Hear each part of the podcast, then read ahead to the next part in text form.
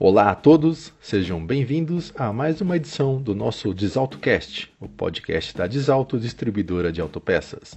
O nosso objetivo aqui é sempre trazer conteúdos que possam auxiliar a você, nosso ouvinte, a ter as ferramentas e mesmo as informações uh, necessárias para tocar o seu negócio da melhor maneira possível. Hoje teremos a presença aqui conosco de Sandro Muniz. Sandro é advogado, tendo sua carreira pautada em auxiliar, em, em orientar os empresários sobre questões jurídicas e legais que envolvem esse mundo do empreendedorismo. Olá, Sandro, seja muito bem-vindo.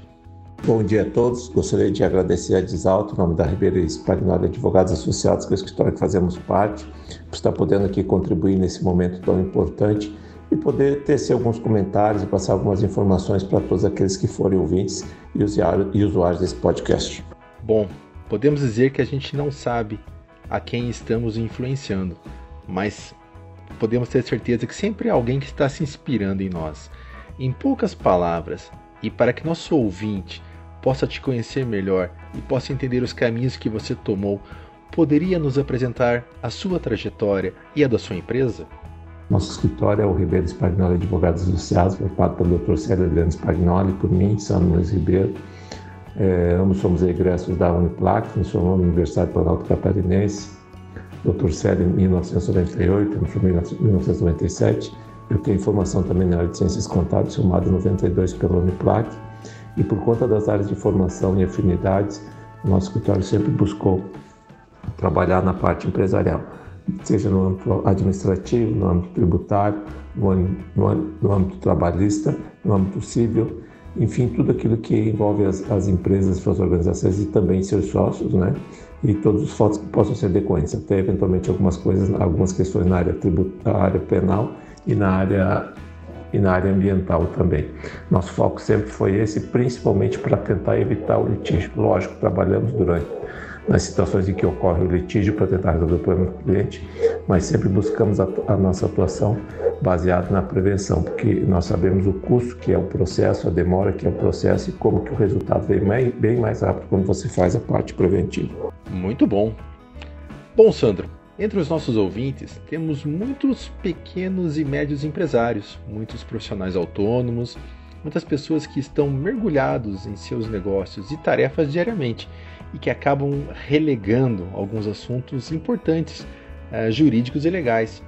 Quais os pontos que você percebe nesse segmento de atuação que estão sendo deixados de lado, mas que é importante que o microempresário ou mesmo o profissional autônomo fique de olho?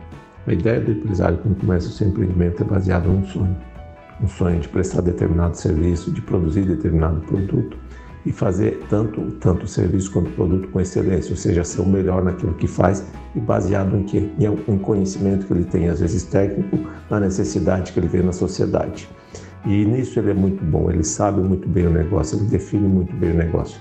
Só que junto com esse negócio, o que, é que ele tem que definir? Ele tem que definir as obrigações acessórias que esse negócio vai precisar para poder ter viabilidade. O que, que são essas obrigações acessórias? São obrigações de natureza financeira, de natureza comercial, de natureza administrativa, tem que ter um conhecimento básico em contabilidade, tem que ter algum conhecimento de natureza jurídica e muito conhecimento na área administrativa. Com base nisso tudo, ele tem que montar o negócio. Só que às vezes no afã, ele tem uma ideia boa, tem que produzir, tem que fazer, ele começa o negócio de uma forma por vezes desordenada, mas pelo serviço que tem, pela demanda que tem, e a partir dali é que ele vai começando a agrupar e ajustar isso. E isso não tem nada de errado, é muito comum que aconteça. Mas o que, que o empresário tem que buscar, principalmente aquele que é micro e pequeno empresário? Tem que procurar se estruturar melhor, porque a partir do momento que o negócio dele começa a, a ter uma, uma, maior relevância, começa a crescer, se ele não tiver essa estruturação, essas, esses detalhes vão acabar minando o negócio principal dele. Mas aí você pode me perguntar, tá, Sandro, mas eu não tenho condição de manter uma assessoria jurídica, uma assessoria contábil, uma assessoria administrativa. Primeiro, você tem um conhecimento já básico que te dá é, a, o suporte para você manter essa tua atividade. O que, você precisa ter? Procurar os meios onde você possa ter essa, essa estrutura ao menor, ao menor investimento ou então, em vezes, até de graça. Hoje, para os micro e pequenos empresários, várias entidades empresariais, SESI, SESC, SENAI, SENAC, tem várias atividades que são firmadas, tem vários tipos de consultorias que são feitos sem qualquer, sem um real de ônus para o, para o empresário. Inclusive tem cursos de formação tanto para os administradores quanto para seus subordinados, para seus funcionários, que podem ser realizados sem nenhum tipo de custo. É essa estruturação que o empresário tem que buscar.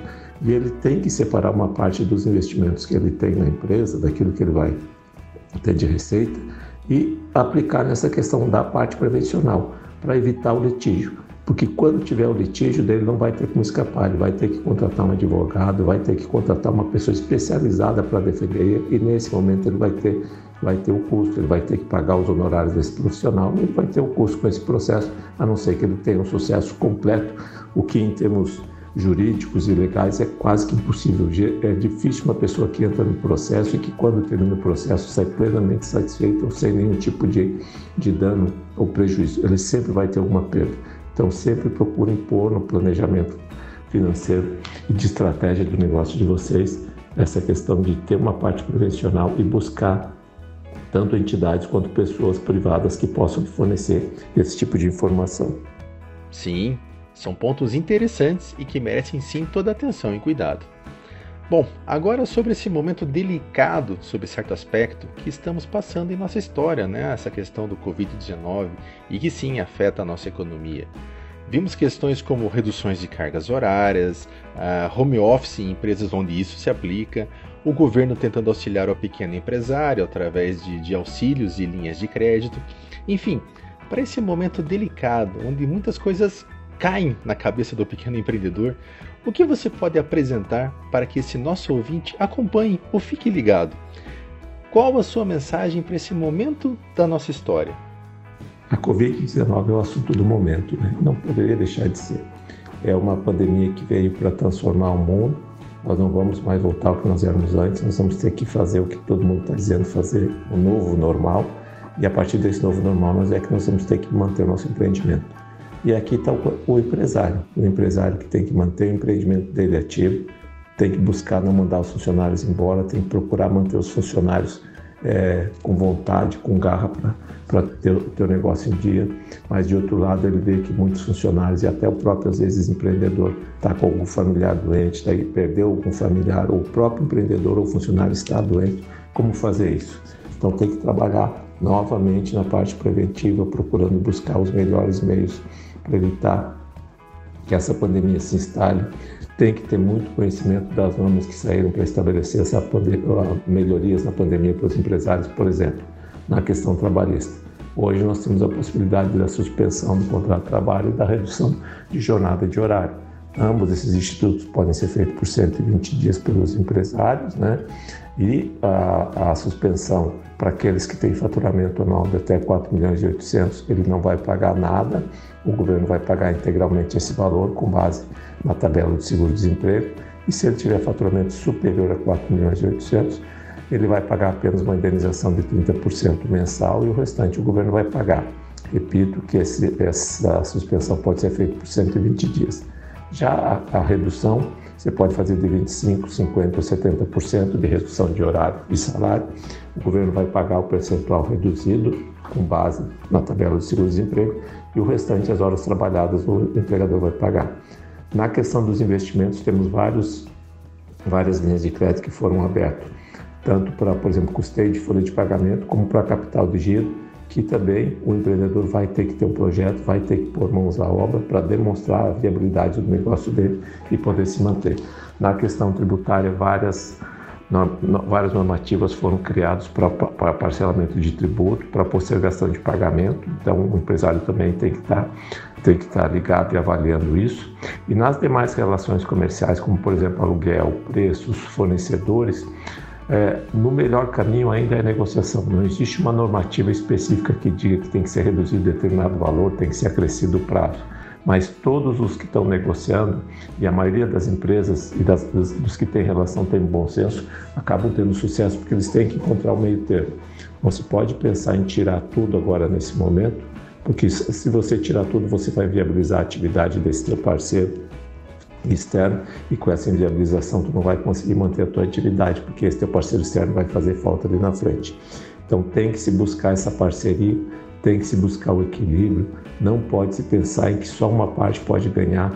Nesse momento tem que se pensar numa situação de ganha-ganha que infelizmente pela, pela situação que estamos, cada um vai perder um pouco para que ambos consigam sobreviver e possam manter a sua atividade em dia. Então, repito, nessa, nesse momento da pandemia, todos temos que estar, o empresário tem que estar ligado, tem que estar presente, tem que estar verificando as normas, porque existe muita normativa e muita forma dele poder sair desse momento e tentar ficar mais forte e mais elevado. Sandro, estamos agora nos encaminhando para o final da nossa conversa. Qual a mensagem que você gostaria de passar aos nossos ouvintes nesse encerramento?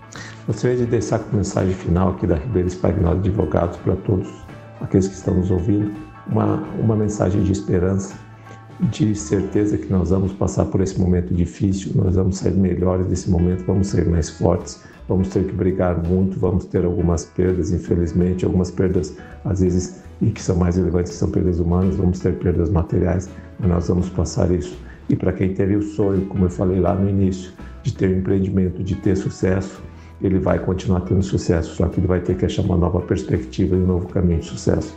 Força, foco e fé. Nunca vamos perder isso, porque sempre tem um ser maior que vai nos auxiliar. Obrigado. Excelente, muito bom.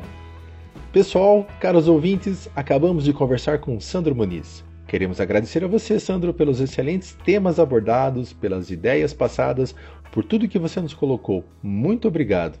E agradecemos também a você, nosso ouvinte, prometendo que em breve retornaremos com mais uma conversa com muito conteúdo como essa foi. Até a próxima.